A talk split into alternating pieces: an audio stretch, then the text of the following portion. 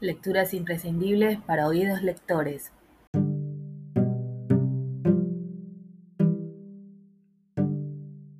Audiocuentos.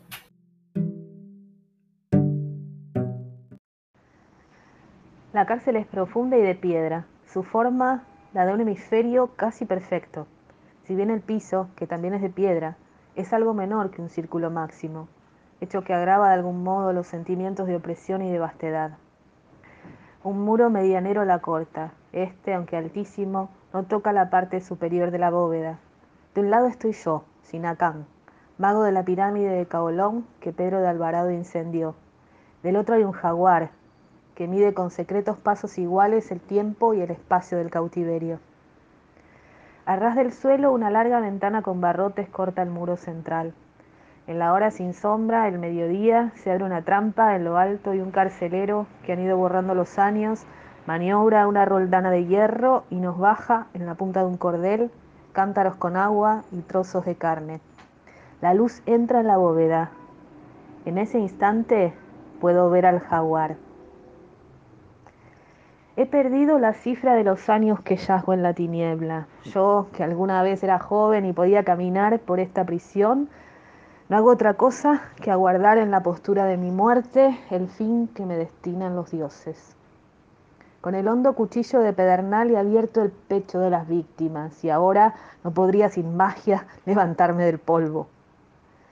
La víspera del incendio de la pirámide, los hombres que bajaron de altos caballos me castigaron con metales ardientes para que revelara el lugar de un tesoro escondido. Abatieron delante de mis ojos el ídolo del dios, pero este no me abandonó y me mantuve silencioso entre los tormentos. Me laceraron, me rompieron, me deformaron y luego desperté en esta cárcel que ya no dejaré en mi vida mortal. Urgido por la fatalidad de hacer algo, de poblar de algún modo el tiempo, quise recordar en mi sombra todo lo que sabía Noches enteras malgasté en recordar el orden y el número de unas sierpes de piedra o la forma de un árbol medicinal. Así fui develando los años, así fui entrando en posesión de lo que ya era mío. Una noche sentí que me acercaba un recuerdo preciso. Antes de ver el mar, el viajero siente una agitación en la sangre. Horas después empecé a avistar el recuerdo. Era una de las tradiciones del dios. Este, previendo que el fin de los tiempos ocurrirían muchas desventuras y ruinas, escribió el primer día de la creación una sentencia mágica apta para conjurar esos males. La escribió de manera que llegaran a las más apartadas generaciones y que no la tocara el azar. Nadie sabe en qué punto la escribió ni con qué caracteres, pero nos consta que perdura, secreta, y que la leerá un elegido, Consideré que estábamos, como siempre, en el fin de los tiempos y que mi destino de último sacerdote del Dios me daría acceso al privilegio de intuir esa escritura. El hecho de que me rodeara una cárcel no me vedaba esa esperanza. ¿Acaso yo había visto miles de veces la inscripción de Caolón y solo me faltaba entenderla? Esta reflexión me animó y luego me infundió una especie de vértigo. En el ámbito de la tierra hay formas antiguas, formas incorruptibles y eternas. Cualquiera de ellas podría ser el símbolo buscado. Una montaña podría ser la palabra del Dios, o un río, o el imperio, o la configuración de los astros. Pero en el curso de los siglos las montañas se allanan y el camino de un río suele desviarse, y los imperios conocen mutaciones y estragos, y la figura de los astros varía. En el firmamento hay mudanza, la montaña y la estrella son individuos y los individuos caducan. Busqué algo más tenaz, más invulnerable. Pensé en las generaciones de los cereales, de los pastos, de los pájaros, de los hombres. Quizá en mi cara estuviera escrita la magia, que ya yo mismo fuera el fin de mi busca. En este afán estaba cuando recordé que el jaguar era uno de los atributos del dios. Entonces mi alma se llenó de piedad. Imaginé la primera mañana del tiempo. Imaginé a mi Dios confiando el mensaje a la piel viva de los jaguares que se amarían y se engendrarían sin fin en cavernas, en cañaverales, en islas, para que los últimos hombres los recibieran. Imaginé esa red de tigres, ese caliente laberinto de tigres dando horror a los prados y a los rebaños para conservar un dibujo. En la otra celda había un jaguar. En su vecindad percibí una confirmación de mi conjetura y un secreto favor. Dediqué largos años a aprender el orden y la configuración de las manchas. Cada ciega jornada me concedía un instante de luz y así pude fijar en mi mente las negras formas que tachaban el pelaje amarillo. Algunas incluían puntos, otras formaban rayas transversales en la cara interior de las piernas, otras anulares, se repetían. ¿Acaso eran un mismo sonido o una misma palabra? Muchas tenían bordes rojos.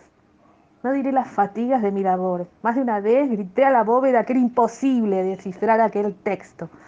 Gradualmente el enigma concreto que me atareaba me inquietó menos que el enigma genérico de una sentencia escrita por un dios. ¿Qué tipo de sentencia, me pregunté, construirá una mente absoluta? Consideré que aún en los lenguajes humanos no hay proposición que no implique el universo entero.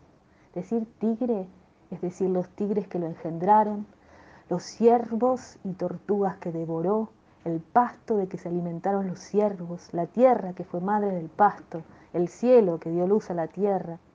Consideré que el lenguaje de un Dios Toda palabra enunciaría esa infinita concatenación de los hechos, y no de un modo implícito, sino explícito, y no de un modo progresivo, sino inmediato. Con el tiempo, la noción de una sentencia divina parecióme pueril o blasfematoria. Un Dios, reflexioné, solo debe decir una palabra, y en esa palabra la plenitud.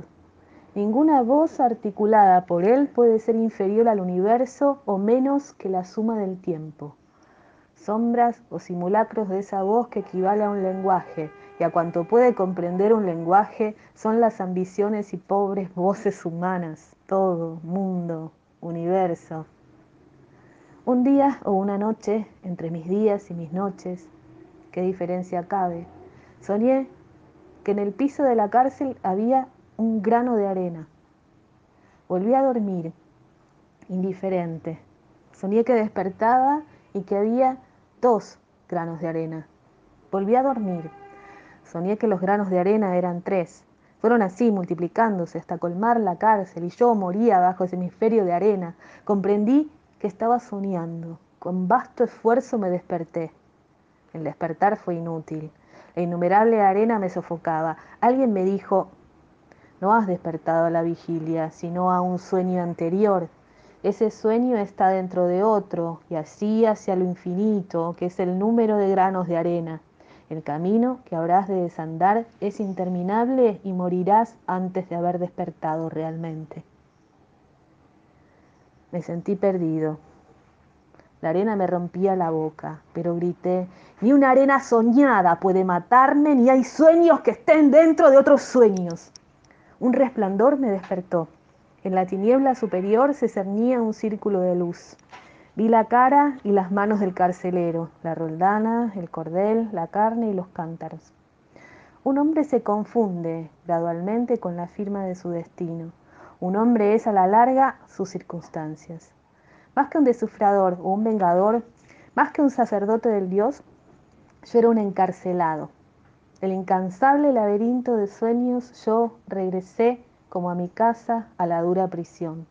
Bendije la humedad, bendije su tigre, bendije el agujero de luz, bendije mi viejo cuerpo doliente, bendije la tiniebla y la piedra.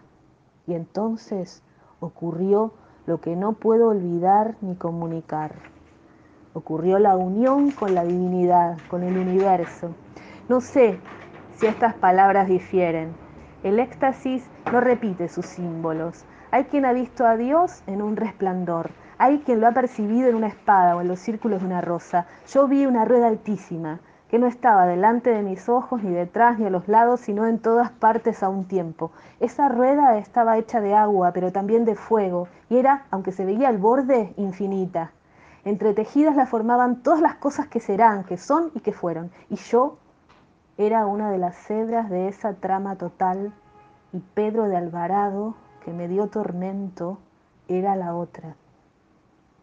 Ahí estaban las causas y los efectos, y me bastaba ver esa rueda para entenderlo todo sin fin.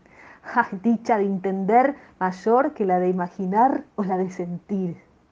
Vi el universo y vi los íntimos designios del universo. Vi los órdenes que narra el libro del común. Vi las montañas que surgieron del agua. Vi los primeros hombres de palo vi las tinajas que se volvieron contra los hombres, vi los perros que destrozaron sus caras y el dios sin cara que hay detrás de los dioses. Vi infinitos procesos que formaban una sola felicidad y entendiéndolo todo, alcancé también a entender la escritura del tigre. Es una fórmula de 14 palabras casuales, que parecen casuales. Y me bastaría decirla en voz alta para ser todopoderoso. Le bastaría decirla para abolir esta cárcel de piedra, para que el día entrara en mi noche, para ser joven, para ser inmortal, para que el tigre destrozara Alvarado, para asumir el santo cuchillo en pechos españoles, para reconstruir la pirámide, para reconstruir el imperio. 40 sílabas, 14 palabras y yo, Sinacán, regiría las tierras que rigió Moctezuma.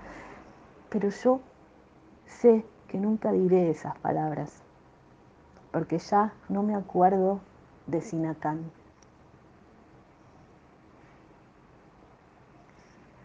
Que muera el misterio que está escrito en los tigres. Que muera conmigo el misterio que está escrito en los tigres. Quien ha entrevisto el universo, quien ha entrevisto los ardientes designios del universo, no puede pensar en un hombre y en sus triviales dichas o desventuras, aunque ese hombre sea él. Ese hombre ha sido él y ahora no le importa. ¿Qué le importa la suerte de aquel otro? ¿Qué le importa la nación de aquel otro si él ahora es nadie? Por eso no pronuncio la fórmula. Por eso dejo que me olviden los días acostado en la oscuridad. La escritura del Dios en el Aleph de Jorge Luis Borges. Lecturas imprescindibles para oídos lectores.